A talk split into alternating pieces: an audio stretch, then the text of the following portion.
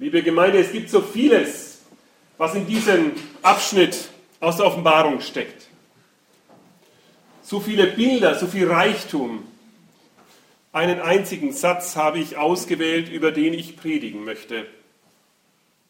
Jesus Christus spricht, fürchte dich nicht. Ich bin der Erste und der Letzte und der Lebendige. Die Offenbarung ist ein Buch, das Glauben, Gemeinde und Weltgeschichte in Beziehung setzt und Weltgeschehen. Die Offenbarung berichtet von einer Welt, die sich von Gott lossagt, die aber nicht von Gott loskommt. An wen richtet sich die Offenbarung? An die, die die Geschichte dieser Welt bestimmen wollen? Nein, sie wendet sich an die, die denen unter die Räder kommen, die scheinbar die Geschichte dieser Welt bestimmen können. Zugegeben, für uns ist die Offenbarung an verschiedenen Stellen schwer zu verstehen. Und da sind wir nicht alleine. Das ging schon immer wieder Menschen so. Aber sie ist ein Buch des Trostes. Des Trostes, dass Gott über all den Mächtigen und Mächten steht. Über all denen, die meinen, sie haben den Lauf der Welt zu bestimmen. Und unser kleines Leben, es liegt geborgen in seiner Hand. Ja, es kann nicht herausfallen aus der guten Hand unseres Gottes. Darum geht es in der Offenbarung und um nichts anderes. So muss sie gelesen und verstanden werden, dass Menschen, die Jesus folgen, nur umso getroster leben, getröstet werden in all dem, was sie in dieser Welt erfahren. Gott bringt uns zu seinem guten Ziel. Die Katastrophenbilder unserer Welt, sie werden in der Offenbarung immer wieder in ein neues Licht, in einen neuen Zusammenhang gestellt. In Himmelsbildern darf der Seher Johannes einen Blick darauf werfen, dass Gott nichts aus der Hand gleitet. Aller Aufstand gegen ihn, alles Schreckliche und alles Leid über Menschen ist vorläufig und wird ein Ende haben. Die Menschen aber, die zu Gott gehören, auch wenn ihnen Schweres nicht erspart bleibt, so werden sie doch für immer sein bleiben. In seiner Gegenwart finden sie Ruhe und Trost. Unser Abschnitt beginnt damit, dass Johannes himmlische Herrlichkeit und Pracht sieht. Wir haben ja auch so unsere Freude an Herrlichkeit und Pracht. Und unsere Kirchen sind oft auch ein Zeichen und eine Sprache dafür. Da kommt immer wieder auch das Gold vor und die Schönheit. Der Raum allein drückt es aus ein Sehnen, ein Wissen um himmlische Herrlichkeit und Pracht. Der Abschnitt, den ich gewählt habe, berichtet davon, dass Johannes in dieser Herrlichkeit und Pracht Jesus entdeckt. Es ist nicht der Wanderprediger Jesus, nicht das im Stall geborene Kindlein, sondern ein ganz anderer Jesus.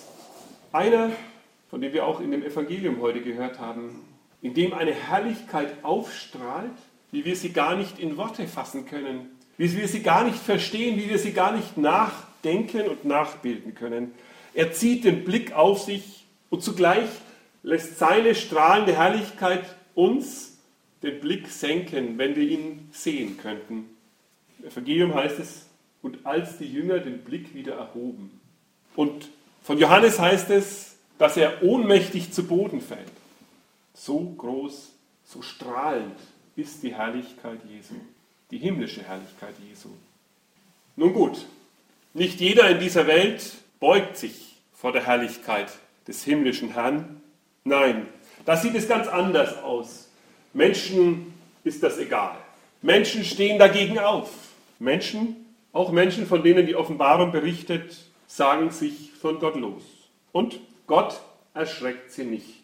Seine Hoheit und Pracht geraten in Vergessenheit. Er fürchtet Wer achtet und wer respektiert heute den Gott, an den wir Christen glauben? Auch in unserer Zeit, in unserer Gesellschaft. Wer achtet ihn wirklich? So, dass er sein Leben danach ausrichtet. Nur, liebe Gemeinde, Furcht und Schrecken sind die Menschen dabei nicht losgeworden. Auch wenn sie sich von Gott lossagen und kein Erschrecken vor seiner Heiligkeit mehr kennen, auch wenn sie vor ihm unerschrocken sind, zugleich ist die Angst beständiger Begleiter menschlichen Lebens. Die Alarmglocken, sie schrillen fast jeden Tag neu, wenn wir die Zeitung aufschlagen ob es nun eine neue unheilbare Krankheit und Seuche ist oder ein neuer nicht beherrschbarer Krankheitserreger am Horizont auftaucht, vor dem wir nicht wissen, wenn er nun käme, was er dann täte unter uns. Manchmal sagt dann einer ganz leicht hin, ja, das hat es schon immer gegeben, dass Millionen gestorben sind auf dieser Erde, aber wir erschrecken schon, was wäre, wenn er freigelassen wird, wenn es uns trifft, aber auch Erdbeben, Hungerskatastrophen, Naturkatastrophen, soziale Ungerechtigkeit, Gier, Neid, Rufmord, Missbrauch, alles ist quer, eine Welt voller Angst, voller Not. Vielleicht fragen Sie sich, dafür brauchen wir doch die Offenbarung nicht. Ja, da haben Sie recht. Dafür brauchen wir die Offenbarung wirklich nicht. Für eine Welt, die sich von Gott losgesagt hat und in Angst und Schrecken zittert, dazu können wir die Tagesschau anschauen und die Zeitung aufschlagen oder einen Nachrichtensender hören. Immerzu schrillt der Alarm, immer wieder neu, es könnten einem die Ohren gellen. Wir haben alle Beispiele vor Augen und vor Ohren. Wir brauchen nur ein Jahr zurückdenken, wie alarmiert wir sind und wie das in Angst unsere Welt bewegt. Das heißt an Wende, Energiewende zum Beispiel. Wäre das um diese Jahreszeit im vergangenen Jahr gedacht, dass es so etwas bei uns in dieser Weise geben wird? In der Angst sind die Menschen bereit, vieles zu tun. Und es wird die nächste Angst kommen und die Menschen bewegen. Auch das ist sicher. In der Offenbarung aber entdecken wir eines. Die Welt, die sich von Gott losgesagt hat, kommt von Gott nicht los. Er sagt, fürchte dich nicht. Ich bin der Erste und der Letzte und der Lebendige. Egal, wer auch immer in dieser Welt regiert und was sein Ziel ist, die Geschichte dieser Welt lässt sich von Gott nicht lösen. Ob es die großen Gewalttäter und Monarchen des vergangenen Jahrhunderts sind, Hitler oder Stalin, Gott sagt, fürchte dich nicht.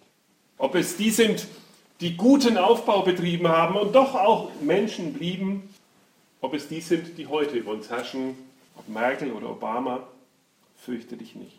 Jesus Christus ist der Erste und der Letzte und der Lebendige. Die Welt, in der wir leben, ist in Gottes Hand. Mag man es beim Blick in die Welt auch gar nicht glauben. Es ist trotzdem so. Und gerade darum, weil die Welt erschreckt und zittert, Sagt Jesus nicht zu uns, seid auch ihr noch Alarmglocken für diese Welt. Schreit hinein in das Chaos. Nein, davon gibt es schon genug. Er sagt zu uns, ihr seid das Salz der Erde, das Licht der Welt.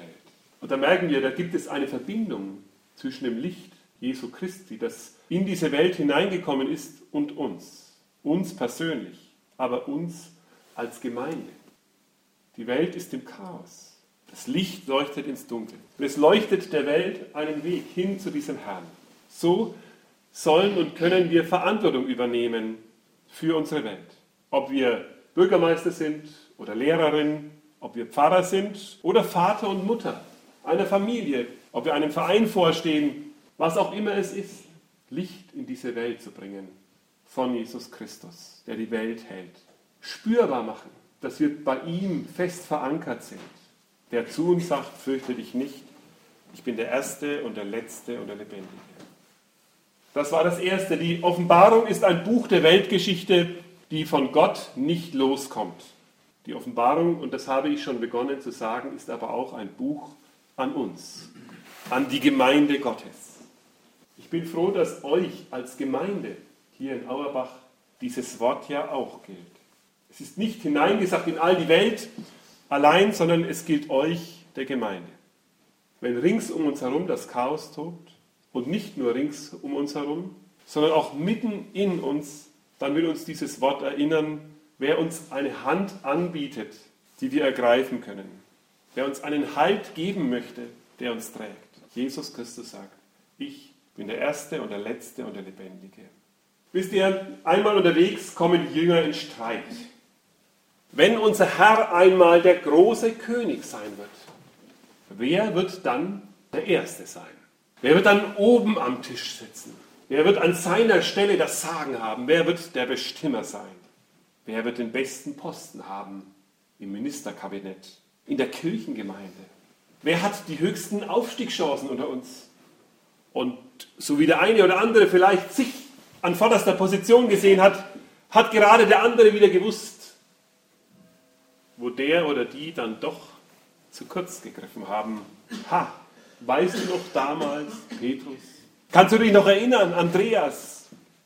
Hast du gehört, Jesus? Petrus und Andreas streiten sich darum, wer den Ehrenplatz erhalten wird. Und Jesus sagt zu seinen Jüngern, wisst ihr, ich habe es mit euch nicht so gemacht, wie es in den großen Firmen ist. Vielleicht bei Schlecker oder Aldi oder vielleicht schon nicht mehr. Vielleicht in den großen Parteien ist, bei der CSU und der SPD. Ich habe euch nicht gegeneinander ausgespielt. Ich habe nicht eine Machtpyramide aufgebaut, an deren Spitze ich alleine throne. Nein, wer ein Erster in meinem Reich sein will, der diene. Der soll sich selbst zum Letzten machen. Der stelle sich selbst unten an. So habe ich es euch vorgelegt. Der strahlende Jesus, von dem wir heute so oft schon gehört haben, der ein Licht hat, das die Menschen zum Hinunterschauen drängt. Dieser Jesus hat sich selbst zum Letzten gemacht. Der hat sich hinten hingestellt. Der hat sich runtergebückt. Der hat die Füße gewaschen. Das, liebe Gemeinde, ist das Licht für diese Welt. Und wenn ihr als Gemeinde das sein wollt, was ihr sein könnt und sein sollt, Licht in dieser Welt, dann wisst ihr jetzt, wo euer Platz ist. Und wenn ich dem Auftrag Jesu nachkommen will, Salz zu sein und Licht in dieser Welt, dann weiß ich jetzt, wo mein Platz ist. Bei Jesus. Hinten hin, unten drunter. Und das heißt oft auch erdulden und ertragen. Für jeden gilt das. Da ist keiner ausgenommen. Jesus sagt das nicht, um fünf zurückzuhalten und drei nach vorne zu bringen. Das, was er sagt, gilt allen. Im Miteinander und im Füreinander. Wir können das ignorieren, liebe Gemeinde. Wir können so tun, als wenn Jesus das niemals gesagt hätte oder wenn es für mich nicht gelte, sondern nur für dich, natürlich. Aber dann werden wir es nicht sein. Niemals sein. Salz und Licht für diese Welt. Dann werden wir von diesem Jesus auch nichts in diese Welt hineinbringen, die ihn so dringend braucht, weil alles im Durcheinander hängt. Das Letzte, was ich euch heute sagen möchte, das Dritte, dieser Satz ist ein Satz mit Zukunft. Nicht nur eine Aufforderung für jetzt, sondern es ist ein Wort mit Zukunft. Was auch immer die Zukunft in sich trägt. Vielleicht stellt ihr euch ja diese Frage, wie geht es weiter mit mir, mit uns, im Miteinander? Wie kann es denn eigentlich noch weitergehen? Es ist alles im Nebel. Die Zukunft ist uns verborgen. Vielleicht steckt ihr in persönlichen Schwierigkeiten.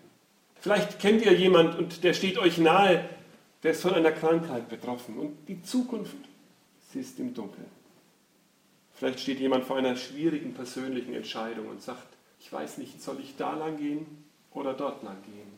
Ich weiß es nicht. Beides kann ganz verkehrt sein.